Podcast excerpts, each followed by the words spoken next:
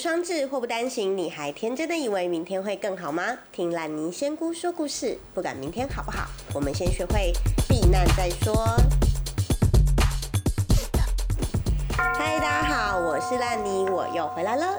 这个礼拜你过得好吗？你知道吗？我这个礼拜非常非常的期待自己抽到国庆烟火的门票，因为我真的很喜欢看烟火。呃，我自己看过最近的烟火是某一年在台中放的烟火，然后因为我们跑就是骑摩托车，然后跑跑跑跑到很里面，所以那烟火其实就是在感觉就是在你伸手可以摸得到的地方，那是我看过最近的一次烟火。然后我个人很不喜欢一零一的烟火，因为就是很多人会开玩笑嘛，就是马桶刷这样炸开。对啊，呃，好了，我这个礼拜心情有稍稍回复一点，然后我已经开始准备我之后的演讲比赛。唉，这件事其实也蛮可怕，你知道吗？就是。我觉得在写稿的时候，因为我有讲到自己过去的事情，就会把那个伤口整个拿出来再清洗一遍。那清洗一遍就是在伤口上面这样刷来刷去，刷来刷去，其实真的蛮痛苦的。然后我有一个好朋友小叔叔，小叔叔就说：“你是不是为赢演讲比赛，然后才把自己的故事拿出来说这样？”然后我真的觉得实在是，唉。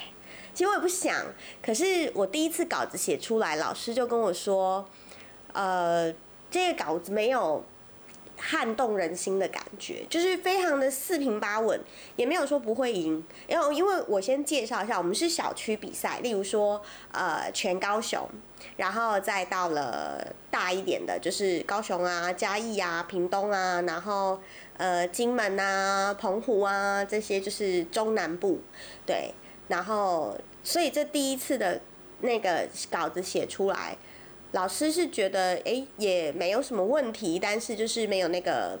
你知道演讲是要讲到人家的心里去，对，然后所以后来老师就跟我说，他其实当时有讲他自己的故事，那因为他负债两千万嘛，对啊，所以他就是讲了这个他大学的时候负债两千万，因为爸爸的关系，然后他如何从这个负债里面慢慢的呃走回正常的人生，多么努力的赚钱这样。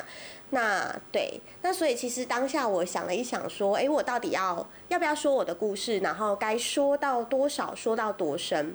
那当然力道就是不太会斩截啦，就是啪一下子就全部都倒出来这样。但总而言之就是，呃，好啦，我我我觉得那个不是卖卖可怜，对，因为我觉得没有要跟别人比惨，而且。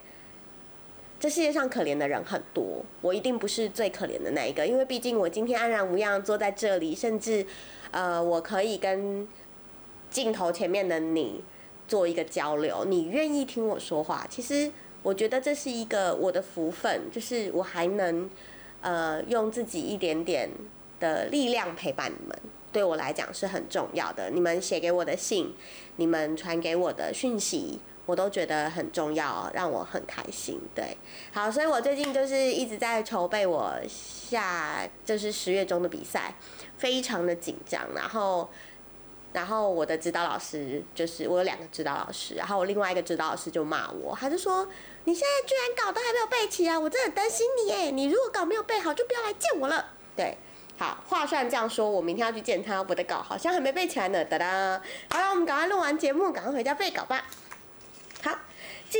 的主题我觉得蛮有趣的，就是有一个女孩说，女生去找男生，就是去拜访男生，去找男生会不会很掉价？然后妈妈很传统，怎么办？她觉得很受伤。这样，好啦，那我们来看一下这个小姐姐的故事。小姐姐呢，她是母胎单身二十年，好不容易交了男朋友。然后她昨天答应她男朋友要坐车去找她，就是呃去某个她的学校之类的去找她。然后她妈妈就跟她说：“我年轻的时候都是男生来找我，没有我去找男生这回事。然后你现在大老远的搭车去找男生，很大惨，很拉给，很好，他就很随便呐。对，然后就是又要跟他过夜这样，对，然后。”呃，小姐姐是有反驳她说，现在是一个男女平等的，而且平常都是男生来学校找小姐姐，那现在只是小姐姐偶尔去找他一趟，这样算是很公平的事情。那她小姐姐妈妈就觉得哈，爹公杀小就是不不可置否，她就觉得说，啊，你现在这么年轻，二十岁，然后就去男生家里睡，怎么样怎么样怎么样这样，然后。他就问他妈妈说：“那我几岁可以交男朋友？”他妈妈说：“二十四岁。”好，这里就是他的点了。他觉得我二十岁了，然后我还要二十四岁才能交男朋友，然后。我这是第一次谈恋爱，为什么我的母亲不能支持我，不能站在我的角度替我想想，然后还要一直说我很随便啊，我去人家家里过夜啊，怎么样怎么样怎么样？对，那他想要问问看，是他的价值观错了呢，还是妈妈是对的？你知道这句话很有趣，你的价值观错了，跟妈妈是对的，不是同一件事吗？所以当你写这封信来问我的时候，你是不是心里已经偷偷的被洗脑，你是错的呢？你有想过这件事吗，亲爱的？好，以我的观点，我必须告诉你说，嗯，我觉得去找男生没有错，就是你已经成年了，然后你愿意为自己负责任，你今天去学校找他，甚至过夜，如果你们两个都是平平安安、健健康康，就是你们两个心态啊、行为都很正常，我觉得没有什么不行。你今天二十四岁之后嘞，你还是要去找男生啊？难道二十四岁之后就不随便了吗？随便是你做出来的事情，而不是你有没有跟这个人交配，有没有去找他？对不起，我不该用交配、交往、发生性行为。我觉得如果你们两个是很重视这件事情，那就不叫随便啊。随便的是那种。我知道我今天跟这个人上完床，我也不会再跟他联络了。然后我还是任意的、妄为的、随便找任何人上床。我觉得这个才叫随便。所以，如果当你写信问我说：“难道是我错了吗？还是妈妈是对的呢？”当你讲这句话的时候，其实这两件事其实差不多。如果是我，我可能就会说：“我应该如何改变我妈？”对，大概是这样吧。因为我觉得，毕竟生活是我的，男朋友是我的，对。惨一点就是不要跟妈妈说你去找男朋友，但是你去找了男朋友，而我没有在鼓励你说谎。OK，好，等下帮你求之签看看会有什么样的结果，休息一下。烂泥没问题，问题是你烂，我是烂泥，我回来了。嗨，刚刚小姐姐抽到的签是二十六号雾影签，雾影签挂头是吕蒙正中状元。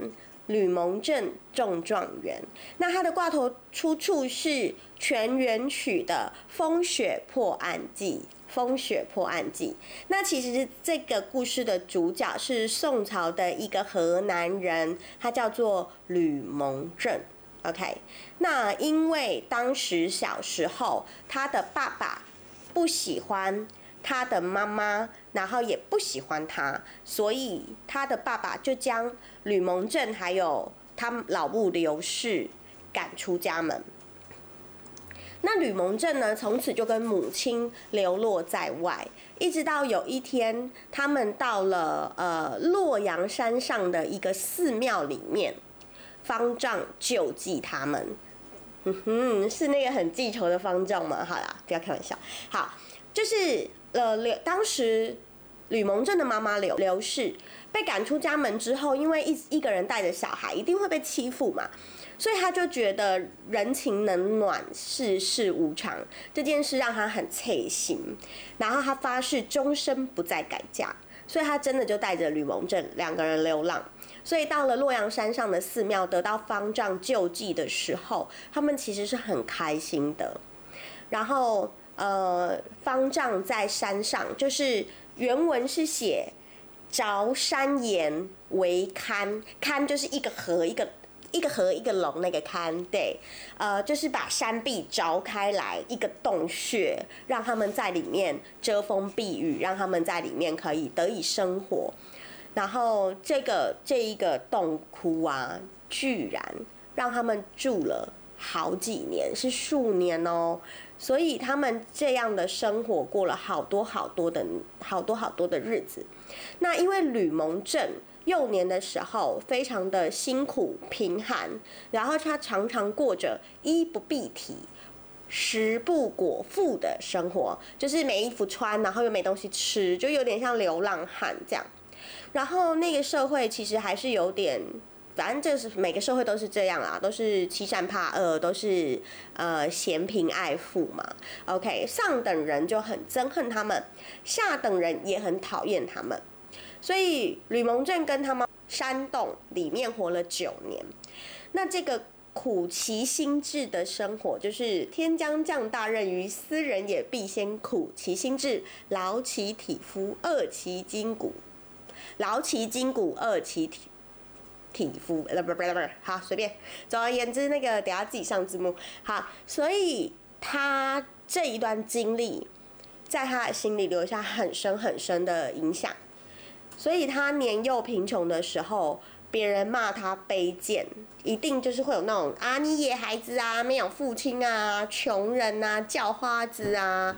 然后他就说：“我不卑贱，我只是时运还没有到。”所以后来他在某一年去科考科举的时候，在宋太宗的时候，吕蒙正去参加科举的考试，他殿试第一名，然后后三立相府，就是他做了三任的宰相，三立，然后以直道致辞，就是他其实是很正直的一个人，致仕归，就是他就是后来卸任，也是很平安卸任，累封许国公。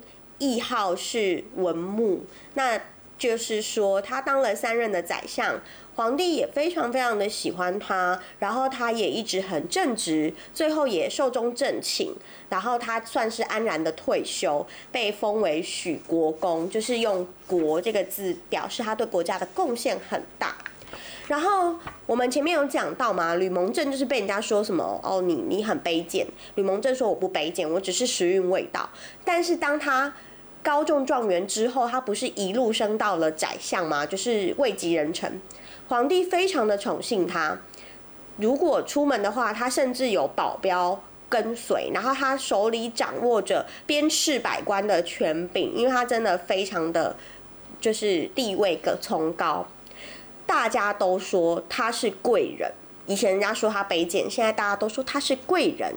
可是吕蒙正说。我不是贵人，只是命运来了，所以他其实就是一直小时候那些痛苦，一直让他铭记在心。他没有忘恩，也没有忘本，他就是非常持着自己的本分，做好自己该做的事情。OK，我个人觉得抽到这支签是很棒棒的，你知道吗？因为吕蒙正是一个好人，然后他刻苦的中状元，然后甚至得到好的结果。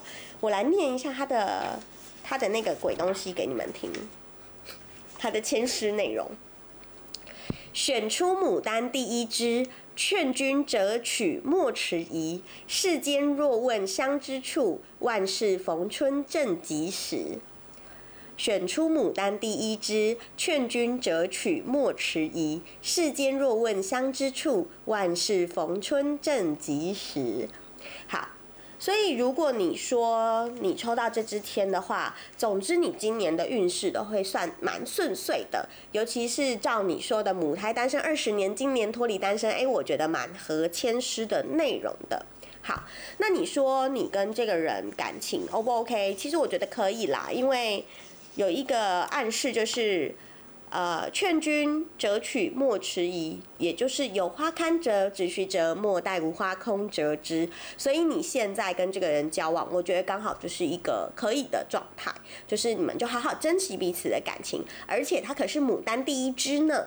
好，但是如果问说你你跟你母亲的关系的话，我会觉得，呃，你想想看，假设我们对应到这个故事里面，你的母亲带着你。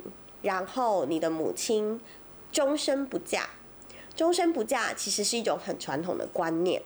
那他当然是呃吕蒙正的母亲是因为看透人情炎凉，你的母亲她劝你不要随便，可能也是因为她觉得怕你吃亏。